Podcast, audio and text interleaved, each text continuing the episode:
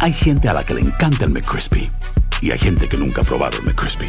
Pero todavía no conocemos a nadie que lo haya probado y no le guste. Para pa pa pa. Lo mejor, lo más impactante, está por venir en Tu vida es mi vida. De lunes a viernes a las 8 por Univisión.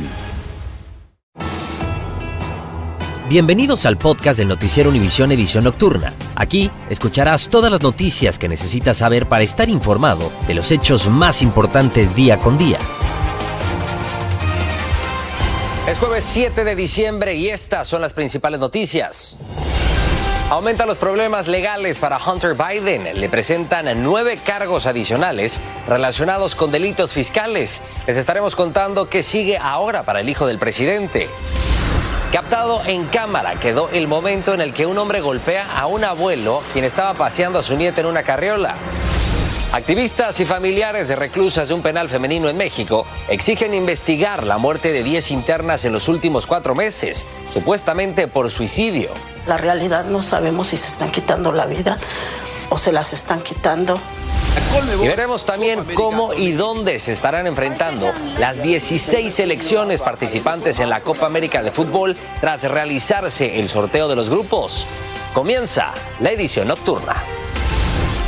Este es Noticiero Univisión, edición nocturna, con Maite Interiano y Elian Sidán. Muy buenas noches y gracias por acompañarnos. Aumentan los problemas para el hijo del presidente Biden, Hunter Biden. Hoy lo acusaron formalmente en California de tres delitos graves y seis delitos menores relacionados con impuestos, Elian. Así es, Maite, y esto se suma a los cargos federales que ya le habían presentado por violar una ley que prohibía que personas que consumían drogas tuvieran armas en el 2018. Juan Carlos González nos explica. En esta ocasión son nueve los cargos federales que las autoridades están presentando contra Hunter Biden por supuestos delitos fiscales. Tres delitos mayores, seis delitos menores. Los delitos mayores tienen que ver con la presentación de información falsa en la declaración de impuestos. Los delitos menores tienen que ver con el no haber pagado impuestos que le correspondía en el momento que le correspondía haberlos pagado. La acusación surge después de que un gran jurado en Los Ángeles determinara que hay causa probable para encausar al hijo del presidente Joe Biden, quien supuestamente no pagó a tiempo impuestos correspondientes a los años del 2016 al 2019, a pesar de que se dice sí contaba con el dinero para pagarlos. Definitivamente son cargos mucho más serios de lo que en un principio se les había acusado que presuntamente habían llegado a un acuerdo que eran delitos menores nada más relacionados a la falta de pago de impuestos, lo cual eh, posteriormente paga. Cabe señalar que el hijo del presidente Joe Biden también enfrenta cargos en el estado de Delaware, pero aquellos son relacionados con la compra de un arma. Pero ¿hasta qué punto esta nueva acusación está motivada por cuestiones políticas? De acuerdo con este abogado, muy poco. El Departamento de Justicia actúa eh, eh, independientemente de cualquier consideración política, a, a, pesar de lo que se pueda pensar de lo contrario. De ser encontrado culpable de estos cargos, Hunter Biden podría pasar hasta 17 años en la cárcel. En Los Ángeles, Juan Carlos González, Univisión. Gracias, Juan Carlos. Una madre hispana de Texas está devastada por el asesinato de su única hija que encontró muerta al llegar a su casa. Jacqueline Medina exige justicia para Lisbeth, que dice fue asesinada a sangre fría. Cuenta que la adolescente de 16 años salió de casa para participar como porrista en un desfile por Navidad de su escuela, pero nunca llegó. Cuando entré al baño, ah, miré que, estaba su piecito de fuera en la tina y abrí las cortinas y encontré a mi niña sin vida. Este, ahorita las autoridades,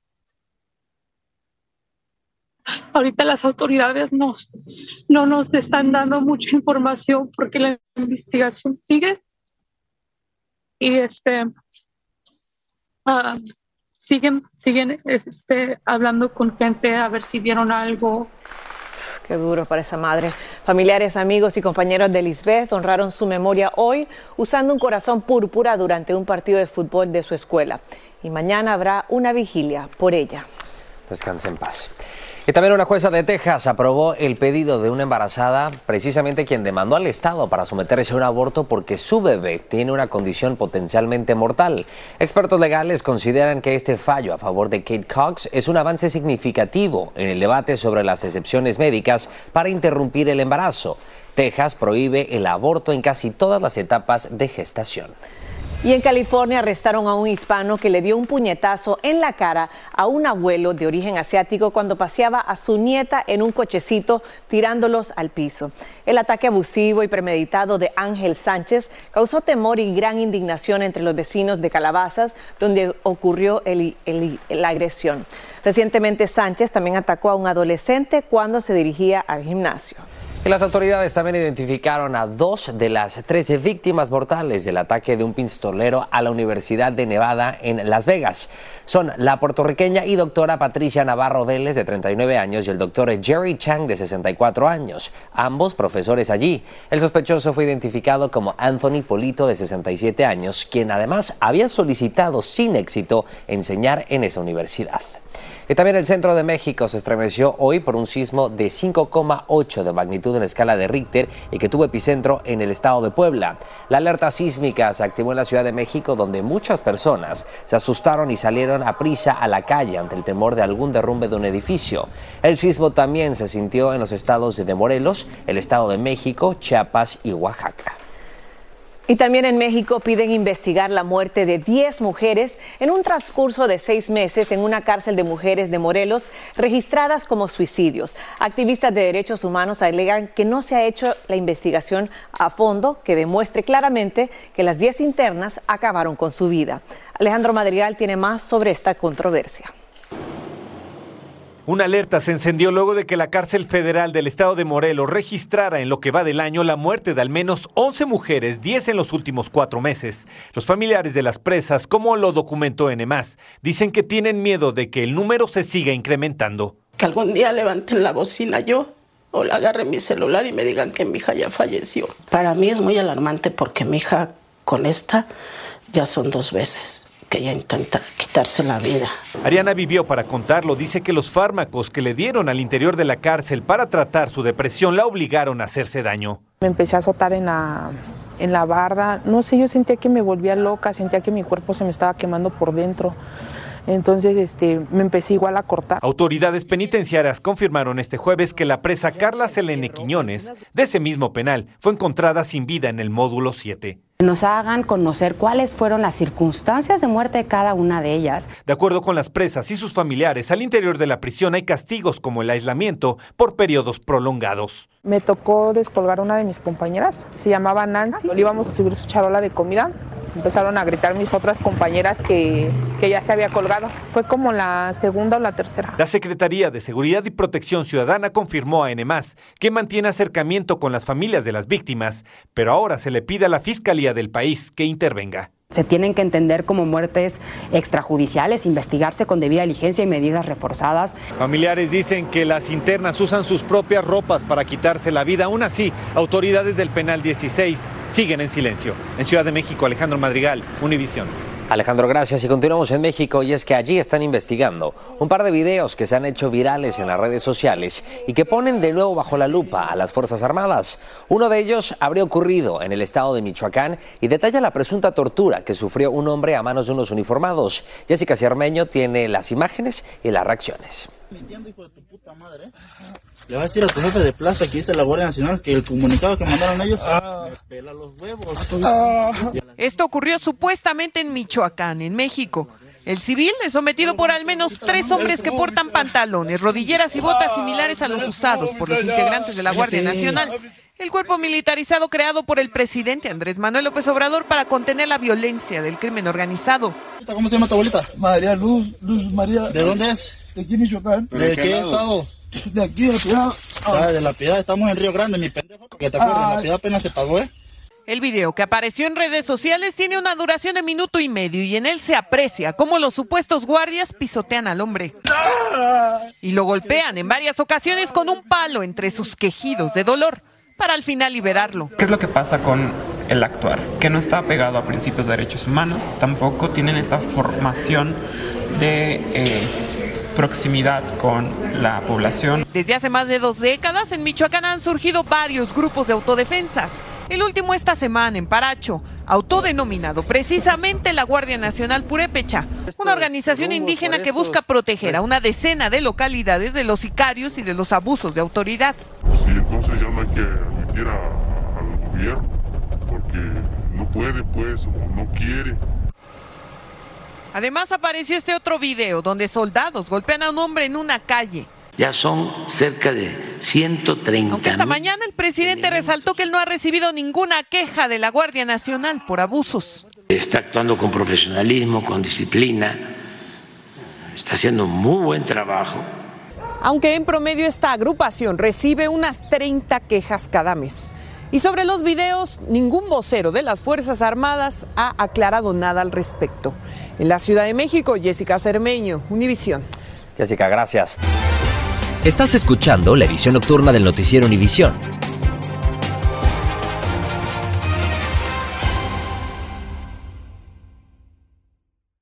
Dicen que traigo la suerte a todo el que está a mi lado. Y esa es mi mala fortuna. Basada en el clásico de Juan Rulfo, llega Univisión, El Gallo de Oro. Supongamos que la caponera puede inclinar la suerte a quien ella quiera. ¿Estás tardando en conquistarla? Con Lucero, José Ron y Plutarco Asa. Este gallo está cambiando la vida. En una historia legendaria de amor y azar. No trates de cambiarme, no lo vas a lograr. El Gallo de Oro, lunes a viernes a las 9 por Univisión. Continuamos con el podcast de la edición nocturna del noticiero Univisión. Y la ciudad de Minneapolis, en Minnesota, informó que desmanteló un campamento de desamparados debido a preocupaciones de salud y seguridad. Activistas y también defensores de los desamparados preguntaron que a dónde estarían yendo estas personas sin hogar en medio de las bajas temperaturas. La ciudad dijo que estaría proporcionando a esas personas información sobre a dónde pueden ir a refugiarse. Y el constante flujo de inmigrantes ha provocado una crisis en Denver, según información de autoridades de la capital del estado de Colorado. El gobierno local dijo que han llegado miles y que la mayoría son venezolanos sin nexos familiares allí. La ciudad les proporciona alguna ayuda, pero como nos dice Pedro Ultreras, la situación es crítica para los migrantes. Denver, Colorado está viviendo una profunda crisis migratoria por los miles de migrantes que llegan todos los días desde la frontera y muchos de ellos viven en plena calle, en estas casas de campaña. Por lo menos ya tenemos la carpita donde podemos no pasar frío, pues. Esta constante llegada de migrantes está rebasando al gobierno y a los grupos humanitarios que los ayudan. ¿Los albergues se han saturado? Llenísimo, estamos saturados. Ya están ahorita, les estaba contando que las próximas tres a cuatro semanas ya están saliendo mucha gente, pero sigue llegando. Desde diciembre pasado han arribado unos 27 mil migrantes, causando una seria crisis humanitaria, dice el gobierno local. Todo mundo está sintiendo la tensión en estos momentos. Tratamos de improvisar para ayudarlos con recursos muy limitados. La mayoría son venezolanos que no tienen familiares ni quien los reciba. La ciudad les ofrece hospedaje y alimento por cinco semanas a familias con niños y dos semanas a hombres solos. Después los sacan a la calle. Una vez se vence el plazo, le dicen que de una vez el mismo día que no salgamos. Natacha Vázquez de Venezuela tiene dos niños y tres días viviendo en esta pequeña carpa. Dice que nunca imaginó terminar en esta situación. No pensé que era así tan difícil, pero sí es difícil. Casi todos se quedan en los alrededores de los albergues u hoteles donde los hospeda la ciudad cuando llegan. Hasta aquí vienen organizaciones e individuos a traerles donativos. Emily Moore hoy vino con comida caliente. Es muy fácil venir y cocinar y traer comida. Y este es solo uno de varios campamentos de migrantes aquí en la ciudad de Denver, donde están viviendo, como ustedes pueden ver, en estas casas de campaña, en estas tiendas a la intemperie, en plena calle. Hay muchas familias con niños. Todos están preocupados por el invierno que se avecina. Dicen que nadie les da trabajo por falta de un permiso migratorio y sin dinero no pueden alquilar vivienda. Todos están desempleados, todos. Y si bien la situación actual es crítica, acá temen que se ponga peor, porque los migrantes no dejan de llegar todos los días. En Denver, Colorado, Pedro Ultreras, Univisión. Pedro, gracias. Y la policía de Nueva York también publicó un video con dramáticas imágenes. Muestra a un enmascarado quien obliga a una empleada de un restaurante a colocar en una bolsa el dinero de la caja registradora y los celulares. Pero antes de huir con el botín, el ladrón se vuelve y dispara a quemarropa contra un cliente en la cabeza. La víctima fue llevada al hospital en condición crítica pero estable. Increíble. Y autoridades de Nueva Jersey afirman que una investigación revela serias irregularidades en el entrenamiento policial de una empresa privada al que asistieron cientos de agentes del país. Los cuestionamientos al programa van desde lenguaje hasta prácticas ilegales en las tareas policiales de rutina para proteger y brindar seguridad a la población. Fabiola Galindo nos tiene más. Cerca de mil oficiales de policía de todo el país recibieron un entrenamiento que el Contralor de Nueva Jersey catalogó de vulgar y con tácticas anticonstitucionales. Investigamos una conferencia de seis días de duración organizada por una compañía privada llamada Street Cop Training o entrenamiento de policía callejero, a la que asistieron cientos de policías, dijo el Contralor. Lo que encontramos fue realmente perturbador. Maestros que enseñaban prácticas policiales inconstitucionales instruían a los oficiales a detener a choferes sin una base legal y mantenerlos detenidos sin razón. En uno de los videos publicados por la Contraloría se escucha al entrenador Tim Kennedy y ex policía decir que ama la violencia, ama pelear y disparar. Otro instructor le insistía a las oficiales mujeres que asistieron al curso a que coqueteen con sus maridos porque, entre comillas, Dios sabe que hay otras mujerzuelas que lo harán. En otro video se ve a un instructor utilizar la fotografía de un simio para referirse a cómo trata a un civil afroamericano. De los casi mil oficiales de policía que recibieron este entrenamiento adicional, al menos 300 trabajan aquí en el estado de Nueva Jersey. El curso tomó una semana y ocurrió en octubre de 2021 por un costo de más de cientos de miles de dólares provenientes de fondos públicos. Yo creo que debería ser para, para tomar tácticas de, de cómo este, evitar la delincuencia y todas esas cosas, táctica de, defensa y, esas, esas cosas que, pero lo otro no viene al caso. La compañía se defendió asegurando que los videos obtenidos fueron sacados de contexto, pero el Contralor asegura que continuará investigando empresas privadas en donde se realiza este tipo de entrenamientos.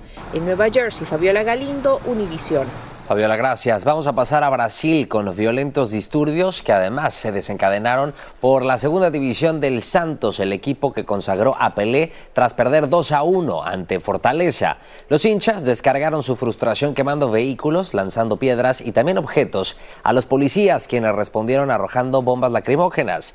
Esta es la primera vez en los 111 años de la historia del club que además descienden de categoría.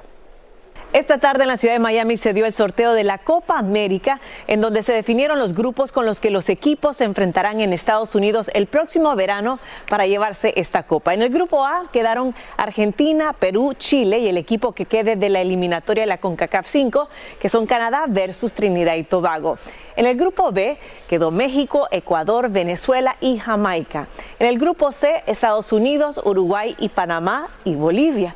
Y en el grupo D, Brasil, Colombia, Paraguay y el equipo que quede de la eliminatoria de la CONCACAF 6, Honduras versus Costa Rica.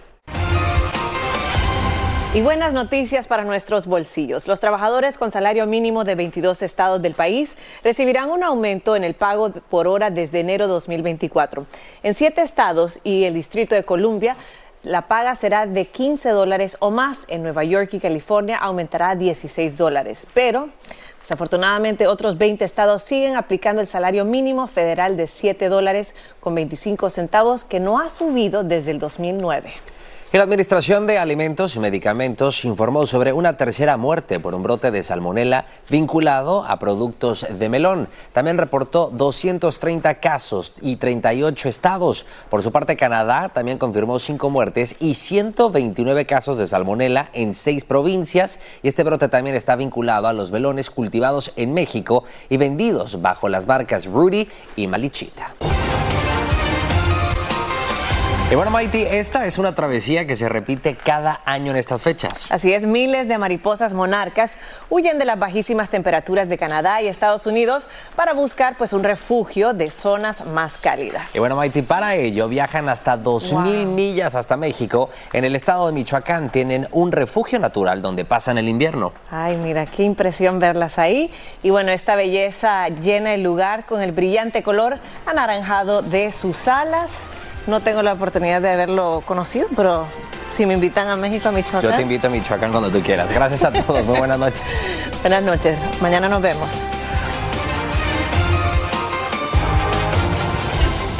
Gracias por escucharnos. Si te gustó este episodio, síguenos en Euforia, compártelo con otros publicando en redes sociales y déjanos una reseña.